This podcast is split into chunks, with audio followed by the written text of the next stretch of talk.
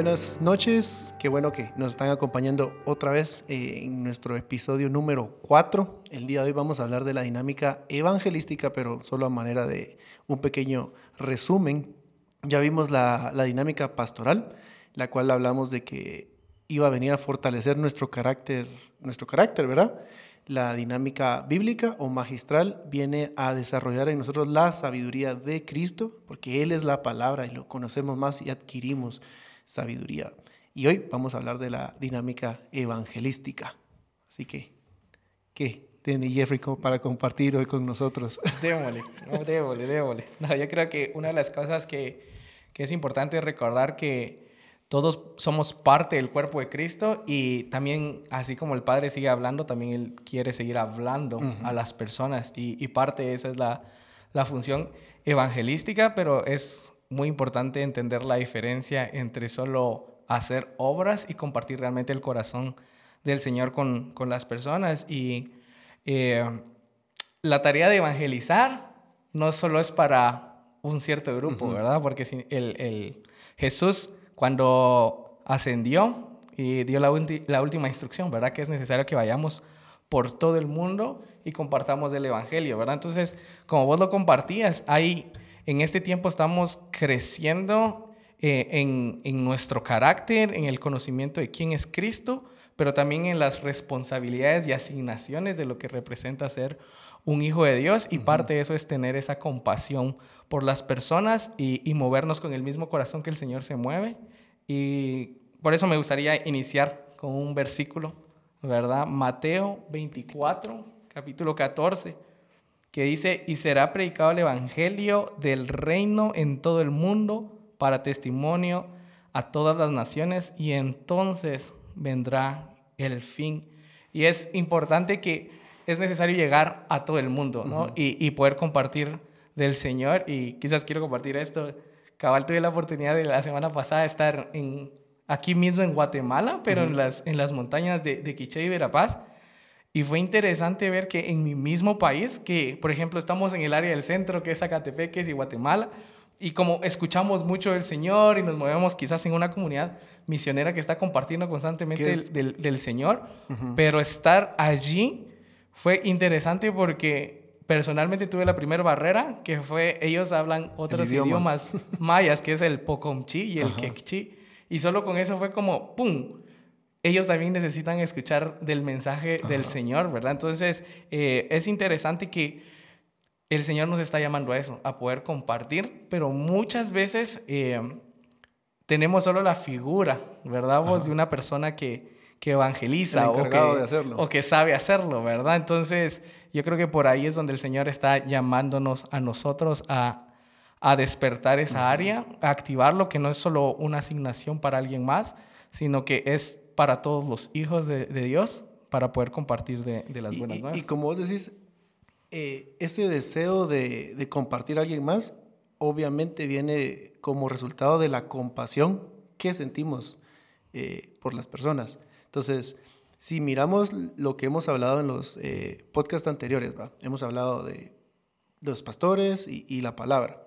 Al final de cuentas, esas dos dinámicas lo que nos llevan es a, amar más al Padre, ¿va? que el primer mandamiento verdaderamente sea desarrollado en nuestra vida, que caminemos en él y el resultado de ese primer mandamiento nos va a llevar al segundo mandamiento. Entonces, una de las mejores maneras en las cuales podemos amar a las personas es teniendo la compasión que el Padre tiene por ellas y la manera de hacerlo es compartiendo el, Evangelio. Así es. Y, mira, creo que a veces nosotros mismos somos los que enfrascamos las formas o las maneras de cómo, cómo servir a Dios o cómo compartir del amor del Señor, ¿verdad? porque a veces yo creo que todos en algún momento hemos hecho la oración, Señor, úsame, ¿verdad? Pero cuando decimos, Señor, úsame, lo hacemos pensando o predicando, o si tenés algún don eh, musical como tocando la alabanza o cantando, y esa es la única parte de, que, de, de, decir, úsame, pero ese mismo querer como hacer es el mismo espíritu que lo está poniendo en nosotros, y desde luego no estoy diciendo que esas son como anhelos o deseos malos de servir al Señor, sino que al contrario son necesarios, pero ese deseo de estar disponible para el servicio del Señor, eso significa también compartir de su amor, más allá de una iglesia local también, ¿verdad? Y recordar que el mundo se está perdiendo y el mundo constantemente está poniéndose peor, pero es necesario que haya una voz que les comparte el mensaje del Señor. Y yo creo que ahí es donde queríamos entrar ya a la parte cómo compartimos, ¿verdad? Porque está siempre el temor de, querer hacerlo o no. Y, yo creo que todos hemos tenido esa primera vez de poder compartir del Señor y siempre hay como ese nervio. Hay nerviosismo. Hay nervio. o muchas veces estamos en ese periodo de negación, ¿verdad? Y yo no quiero compartir del, Señor porque ¿qué voy a decir? ¿Cómo lo voy a compartir? ¿Y, ¿Será que lo van a, tomar bien? Ajá, yo no sé si vos te recordás la primera vez que tuviste la oportunidad de compartir. Sí, y, antes de empezar hoy a grabar estábamos hablando de eso. La primera vez que yo fui, me mandaron.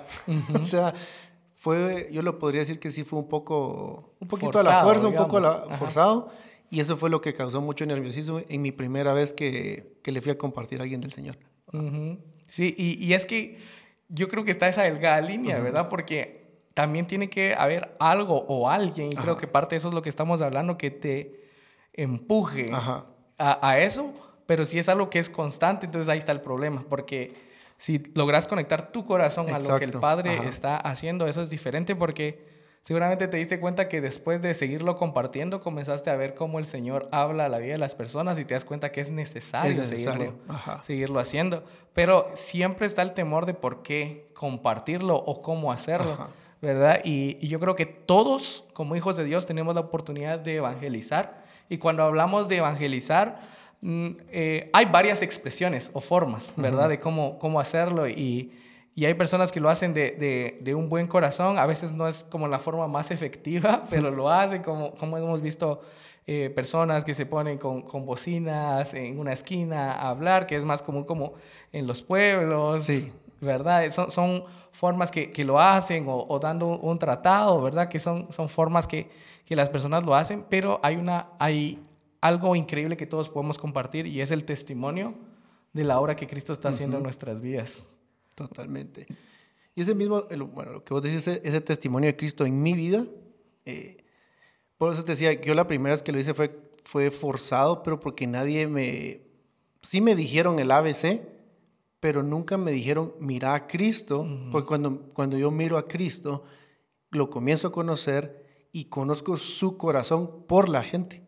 Entonces cuando yo digo, wow, él ama a las personas. Entonces, la próxima vez que lo hice ya no fue tanto en temor y nerviosismo, sino fue en esa compasión que yo, que yo sabía que Jesús tenía por las almas. Entonces lo haces con animado, lo haces eh, respaldado, porque sabes que Él desea que eso esté sucediendo. Sí, porque no puedes compartir de algo o alguien que no conoces y que no amas, no has experimentado. ¿Verdad? Es como que si yo te dijera, Antigua. Antigua es increíble, tiene unos colores maravillosos y, la cultura es increíble y te la vas a pasar alegre y vos me preguntas, ¿ya fuiste? No. entonces, ¿por qué me estás diciendo? ah, es que así me dijeron que era. Y muchas veces eso es lo que pasa cuando queremos compartir del Señor, ¿verdad? Entonces solo compartimos lo que alguien más ha experimentado, lo que alguien más ha vivido. Y ese es el punto. Y ese es el punto. Y por eso es que cuando viene alguien preguntando algo diferente, nos encontramos como no sabemos qué decir, pero alguien que, como vos decís, que está experimentando a Cristo, que está viviendo el primer amor. Y el, y el primer amor no es una temporada, es un estilo de vida. ¿verdad? Porque no es una emoción de un momento. Porque Él es el que nos ha enseñado qué es lo que es realmente amar y cultivar ese amor. Ese es el primer amor, ¿verdad? Vivir en un estado constante de enamorarnos del Señor, porque él es tan grande para conocerlo en una vida. Él es tan bello como para entender su belleza en un solo día. Hay una eternidad. Por eso, ¿cuál es la vida eterna? conocerle a él. ¿verdad? Entonces, conocerle a Él es una eternidad y eso es lo que nos anima a como querer conocerlo más, pero el conocerlo a Él es lo que nos hace compartirlo, ¿verdad? Entonces, sí, yo creo que a veces eso es el, el detalle porque muchas veces cuando hablamos de evangelismo son eventos evangelísticos, ¿verdad? va a ser el, el, el, sábado de evangelismo, entonces todo se prepara y todo para, para, el sábado de evangelismo, pero en realidad es una vida constante que nosotros podemos comenzar a, a practicar y yo creo que parte de lo que vos hablabas es, es importantísimo el hecho de entender que justamente no hay forma de poder compartir del, del amor del Señor sin conocerlo a Él, pero sin la guianza del Espíritu Santo. Totalmente. ¿Verdad? Entonces, como en las sesiones anteriores, eh, vos y Sofía habían estado compartiendo sobre la importancia de crecer en carácter. Ajá. De, de, Cristo. Entonces, eh, es conocerlo a Él, pero también cuando tomas la palabra, y que es el, en la parte eh, magistral, ¿verdad? de, de, conocerlo a Él. Entonces está la parte logos, que es la palabra, pero también está el rema, que El es el recordatorio ajá. de la palabra. Entonces, cuando vos pasás esos tiempos con el Señor y creces en intencionalidad, es fácil que cuando salgas seas guiado por el Espíritu Tienes que... y puedas compartir. Hay algo que está dentro de vos para poder dar, va. Ajá, y, y para compartir no es como necesariamente una semana de misiones o esa actividad, sino lo puedes hacer en tu trabajo, Total. Ajá. lo puedes hacer eh, eh, en la escuela, en la universidad, eh, donde sea que estés, donde sea que vayas y puedas, primero que la gente vea a Cristo y cuando vea a Cristo es, es fácil Sí. después compartir del, del Evangelio. Entonces, a veces creo que nos da temor justamente compartir de, nue- de nuestra fe, pero es porque no estamos pasando tiempo con el Señor. Ese es el punto. Ajá. Entonces, al final de cuentas, el, el- el- la dinámica evangelística que despierta en nosotros la compasión por las almas, como hemos estado hablando, es, va a ser un resultado de nuestra intimidad con Él, ¿verdad? De enamorarnos co- co- con Él, ¿verdad? Y, creo que Gabe lo decía en la noche de oración la semana pasada, el jueves, ¿verdad? que, que vas a compartir de aquel a quien amas.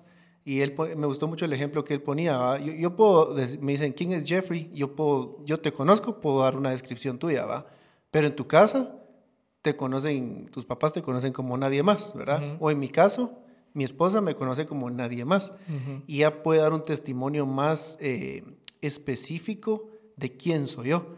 Y lo mismo es con el Señor Jesús. Y, y me- a mí me retó mucho cuando Gabe hablaba de que si no estás compartiendo es porque realmente no estás enamorado, porque estás enamorado solo estás hablando de esa persona y cuando te des una oportunidad de conversación, mira, te quiero hablar de Jesús, porque eh, estás enamorado del Señor, va. Entonces eso sí a mí, a mí me confrontó mucho esa, Sí. esa realidad. Y, y es un ejemplo tan simple, ¿verdad? Como la etapa de, de enamoramiento de Eh, cualquier ajá. persona. Es como es cuando conociste a la Sofi y ya estaba saliendo y todo el asunto. Es como, no había otra plática que todo era alrededor de ella, lo ajá, increíble ajá. que era y todo, ¿verdad? Entonces te es fácil compartir lo que estás viviendo y Cuando experimentando. lo conoces. Cuando lo conoces.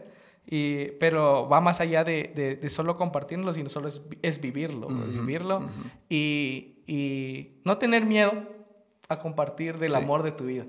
Yo creo que cuando entendés que es el amor de tu vida, nadie va a ocultar a- al amor de su vida. No, pues. ¿Me entendés? Y, y también yo creo que el, el temor que muchas veces experimentamos al momento de compartirle a alguien de Jesús es qué van a decir o cómo van a responder. Pero si nos ponemos a pensar, ninguno de nosotros podemos convencer a nadie.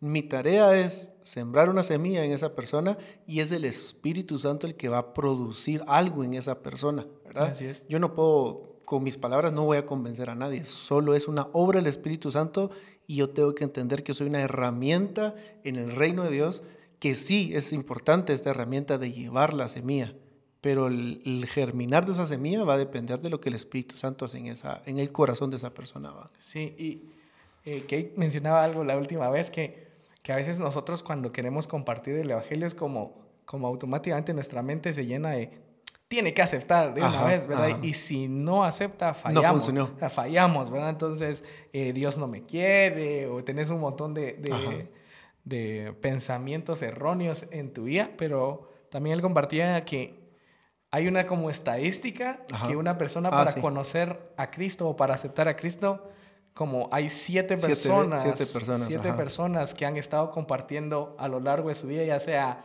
la mamá, la abuelita, un amigo, un profesor, Hasta que un al fin. pastor, hasta que al fin esa semilla brota y da fruto, ¿verdad? Entonces, es, eso es, entender eso trae también sanidad a tu corazón Sí. porque o sea, la misma Biblia habla que di- Dios es el que trae el crecimiento, Ujú. ¿verdad? Y, y el hecho de que podamos dar semillas, y, y es un principio básico que igual se, se compartía como la medida de la cosecha que estás teniendo es la cantidad de semillas que estás sembrando, Cabal. ¿verdad? Entonces, Eso- ajá. si no estás sembrando, no... No puedo esperar que haya semilla. Exacto. no o a lo puedo- mejor yo soy la persona número uno hablándole a esa persona pero yo puse la semilla que tal vez, según esas estadísticas, ¿va? seis personas más, el séptimo va a ver el, el, el resultado, pero yo tengo herencia en esa persona. ¿va? Exacto, porque no se trata de tus resultados, sino la obra de Cristo. Es ser obedientes. Que, que, seamos obedientes y, Él nos manda a compartir del Evangelio a todo el mundo pero no dice, bueno, esa es una palabra bien nuestra, va a convertirse, ¿verdad? Pero en realidad la revelación de Cristo es personal. Es personal. Es personal y Él es el que se le revela a cada, a cada persona, ¿verdad? Y, y, yo creo que eso es lo, lo, más increíble y lo más bonito de, de, poder saber que podemos ser parte justamente de la edificación del, de cuerpo. La, del cuerpo de Cristo y de la iglesia, ¿verdad? Entonces, cuando entendés eso, yo creo que hay paz en tu corazón porque sabes que tu tarea no es convencer a alguien. Exacto de pertenecer a un grupo social diferente, sino es que saber de presentarle el amor de tu vida. Exacto. Porque cuando le presentas el amor de tu vida y le dices, puede ser también el amor Ajá. de tu vida, eso puede traer mayor transformación, pero uh -huh. sabiendo que es el espíritu el que, el que trae el, el crecimiento. El crecimiento ¿verdad? de la semilla. El crecimiento de, ajá, de, de, poder conocerle más a Él. Y, y, Jesús se movía por amor, ¿verdad? Uh -huh. y, y justamente Mateo 9 del versículo 35 al 37. Y, y eso es algo que, que, queríamos dejar como en este tiempo, que Jesús recorría todas las ciudades y aldeas, enseñando en las sinagogas y predicando el Evangelio del reino. Mm. Y dice, y sanando toda enfermedad y toda dolencia en el pueblo, y al ver las multitudes, dice que Dios tuvo compasión de ellas, porque estaban desamparados y dispersas como ovejas que no tienen pastor. Entonces dijo a sus discípulos, a la verdad la, la mies es mucha, mas los obreros son pocos. Y lo que movió al Señor Jesús fue esa compasión. La compasión. La compasión, ¿verdad? Y, y yo creo que esa es una...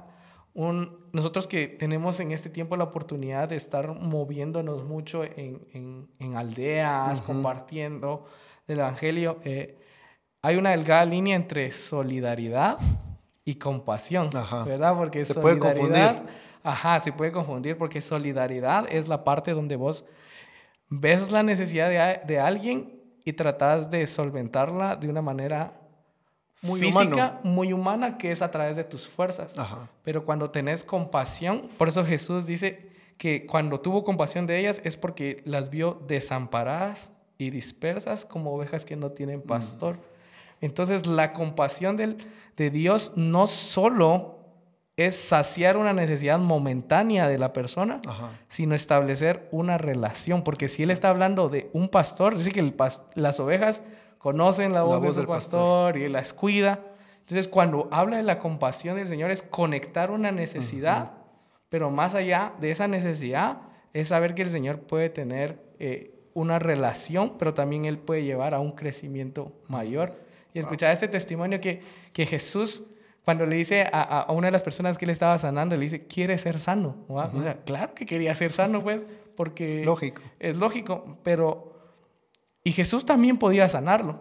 Pero cuando Él le dice, quiere ser sano, es porque Él también quería conocer intencionalmente a la persona. -huh. Él no solo quería eh, resolver la necesidad física o el milagro que Él necesitaba, sino Él quería conocer a la persona. Entonces, cuando hablamos de compasión, no estamos hablando de solidaridad, ¿verdad? Solo hacer buenas obras, mm. sino entender que todo el mundo tiene necesidad, ¿verdad? Hay mm. unas personas que la tienen financieramente, otras del alma, otras del espíritu, pero entender que nos vamos a mover por compasión, mm -hmm. entender que ellos necesitan saciar esa necesidad en Cristo, pero que Cristo también quiere seguirlos guiando para que puedan ser perfeccionados. Creo que ese punto sí es, es vital a uh -huh. la hora de, de de compartir del Señor, porque si uno se puede llegar a mover de una manera muy humana, solventamos alguna necesidad, como vos decís, eh, eh, financiera, eh, emocional, etcétera, ¿verdad? Pero si no está Cristo en eso, al cabo de los meses, la situación vuelve. Uh -huh. En cambio, si, como decís, en, o sea, movernos en compasión va a involucrar presentar lo único que puede rescatar, uh -huh. y es Cristo. ¿va? Así es. Eso es, eso es, Así es, la compasión que podemos tener por una persona. Sí, porque cuando, cuando ah, es algo solidario, por ejemplo, hay una necesidad, por ejemplo, un contexto y con el que nos topamos mucho. Por Ajá. ejemplo, una persona que, que no tiene que comer. Entonces, si yo tengo solidaridad, le voy a dar comida. O le das dinero. ¿verdad? O dinero. ¿Y qué pasó? Se sació esa necesidad momentánea, pero la frustración de no tener cómo tener recursos, eh, la impotencia, eso no se sana, pero eso solo Cristo. Solo Cristo lo puede, traer esperanza en medio de la angustia, en medio de la necesidad. Entonces ahí es donde entra esa labor, ¿verdad? De poder compartirlo. O lo mismo cuando estás en tu trabajo, en la universidad, y hay personas que quizás sus papás se separaron, se divorciaron, o quizás sufrieron una traición. Es una necesidad meramente emocional. emocional. Entonces uno puede tener solidaridad con esta persona y decir, le voy a cambiar el ambiente. ¿va? Entonces, una taza de café, vamos a jugar para distraerse, pero no está, no está trayendo sanidad al problema original o a la raíz, a la raíz.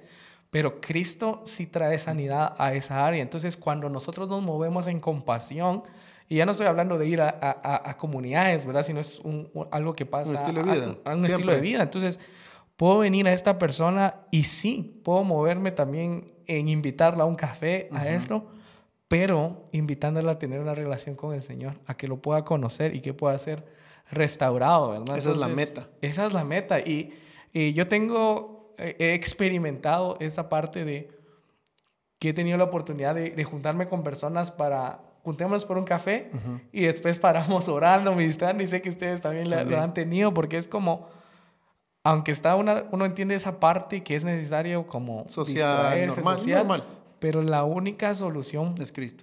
Para la raíz es Cristo, ¿verdad? Nada en nuestras fuerzas va a sanar algo que solo Cristo puede sanar, ¿verdad? Entonces, eh, cuando nos movemos en compasión, es en ese amor, de, del Señor, pero creo que me gustaría resaltar tres cosas que, que habla este versículo de que Jesús se movía en todas las ciudades.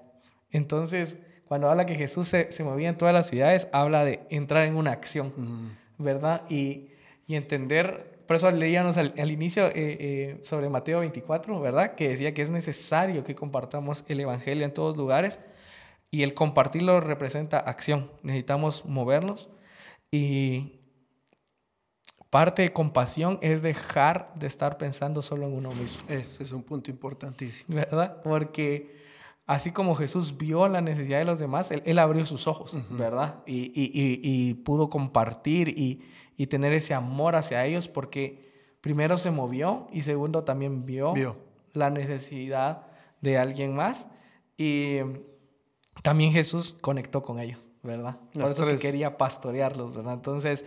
Al final de cuentas regresa a la dinámica pastoral.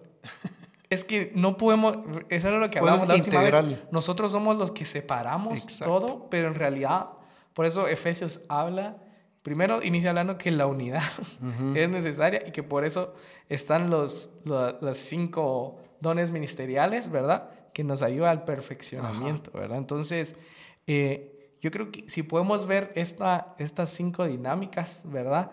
Como músculos, eso trae mucho entendimiento a nuestra vida, porque el músculo tiene que seguirse ejercitando, porque si no se ejercita, se debilita. Se debilita, ¿verdad? Entonces, lo que pasa es que vivimos en, una generación que es como del checklist, ¿verdad? Entonces, como haz esto y tienes esto. Entonces, como ya hice mi labor eh, comunitaria de la semana, o no sé, o ya leí lo mi Biblia. en evangelismo. Y ya, evangelismo, y, las listas, pero el Evangelio no se trata de eso, sino se trata, si vemos que estas dinámicas son como músculos que necesitan ser ejercitados, entonces eso te hace entender que así, así como tu cuerpo físico necesitas entrenarlo todos los días para que tus músculos y tu cuerpo esté de una forma correcta, es lo mismo en el área espiritual, ¿verdad? Si entendemos que tenemos que ejercitarnos en el carácter, ¿verdad? Porque circunstancias y problemas y dificultades siempre van a haber. Pero si entendemos que Cristo va a trabajar en nuestro carácter y queremos parecernos a Él, sabemos que eso es diario.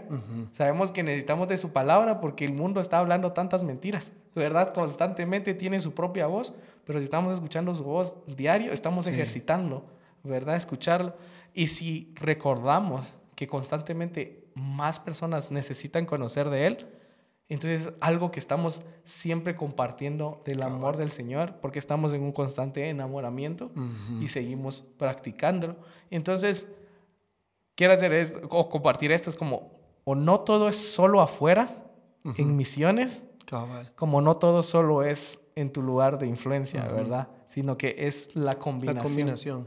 La combinación. Yo creo que puedo recomendarle a alguien que haga un viaje misionero. O sea, si has pasado años sirviendo al Señor, yo creo que para todos es bueno tener una experiencia de... De, salir mucho de tu zona de confort y entender también qué es lo que está afuera, qué es lo que el Señor está haciendo. Entonces, creo que eso, eso es como un tip, ¿verdad? No es como una obligación, pero es algo que el Señor te muestra. Creo que siempre usas esas experiencias para, para enseñarte, pero creo que una de las cosas que queremos como dejar claras aquí es compartir el amor del Señor, que la parte evangelística que es compartir el amor del Señor y que lo conozcan a Él, no solo es de algunas personas, sino es una función. De es lo que te iba, iba, a mencionar para ver si vos lo amplias así brevemente, ¿verdad? Pues cuando decimos evangelista, y lo hemos mencionado en todas las demás, eh, eh, en los demás episodios del podcast, hay alguien que tiene ese llamado en específico, pero como decís, todos tenemos que movernos en eso, ¿verdad? Todos tenemos que caminar definitivamente. En y cabal, antes de, de, poder iniciar el podcast, justamente hablábamos de, de cómo funcionan como las asignaciones ministeriales, ¿verdad? Y hablábamos que, que, todos tenemos una habilidad, ¿verdad? Entonces, todo, en este caso, todos tenemos una habilidad evangelística, una habilidad de poder compartir. Todos tenemos un don evangelístico, que eso habla de una forma, porque la forma en que vos lo puedes compartir no es la misma, en, que, en que yo lo comparto. Somos personas diferentes y, y, existe un don o un regalo de cómo poder hacerlo, pero también existe una manera ministerial. Quiere decir que te estás dedicando a compartir en esa área. Y entrenar al, al cuerpo a que lo haga. y entrenar al cuerpo que lo haga. Y está los que son de oficio evangelístico, que dedican todo su tiempo y todo, todo, toda su fuerza, si lo podemos llamar así, en evangelizar, que es el máximo foco. Entonces, esas eh, cuatro formas de ver las eh, asignaciones ministeriales, eso nos hace entender que no estamos fuera de. Exacto. Porque regularmente cuando estamos hablando de un oficio, por ejemplo, en este caso que estamos hablando del evangelístico, es justamente eso, alguien que ya está en un oficio evangelístico, pero todos tenemos una habilidad evangelística, todos podemos crecer en un don evangelístico.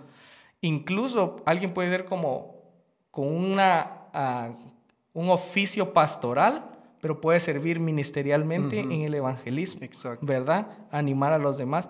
Entonces, cuando podemos entender que, que están esas como cuatro maneras de poder ejercer cualquier, eh, cualquiera de estas eh, eh, dones ministeriales, entonces eso también trae sanidad y no nos hace como, a mí no me aplica, sino que ya entendemos que somos parte y que todos tenemos una habilidad, que todos podemos crecer, que todos podemos servir, pero que también ahí es donde ya viene el entendimiento cuando ya llevas con tu, caminar en el Señor.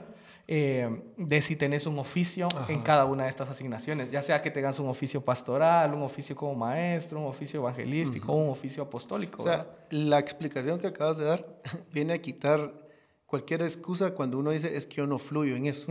No se puede. No se puede.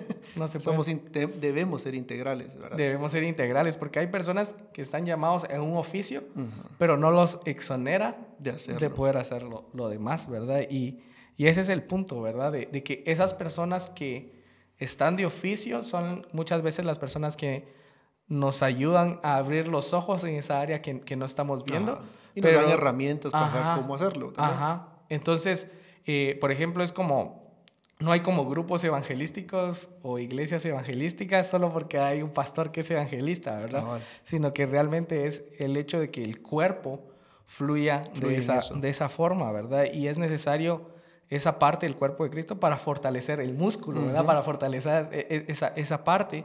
Y, y recordando el, el, lo que vos decías, que al inicio, ¿verdad? Vos te sentías como mandado y no enviado, ¿verdad? Yo creo que esa es una diferencia eh, de, de, poder caminar cuando nosotros podemos compartir el Evangelio y ejercemos esta asignación ministerial, es entender si estamos siendo mandados o enviados. O somos enviados, ¿verdad?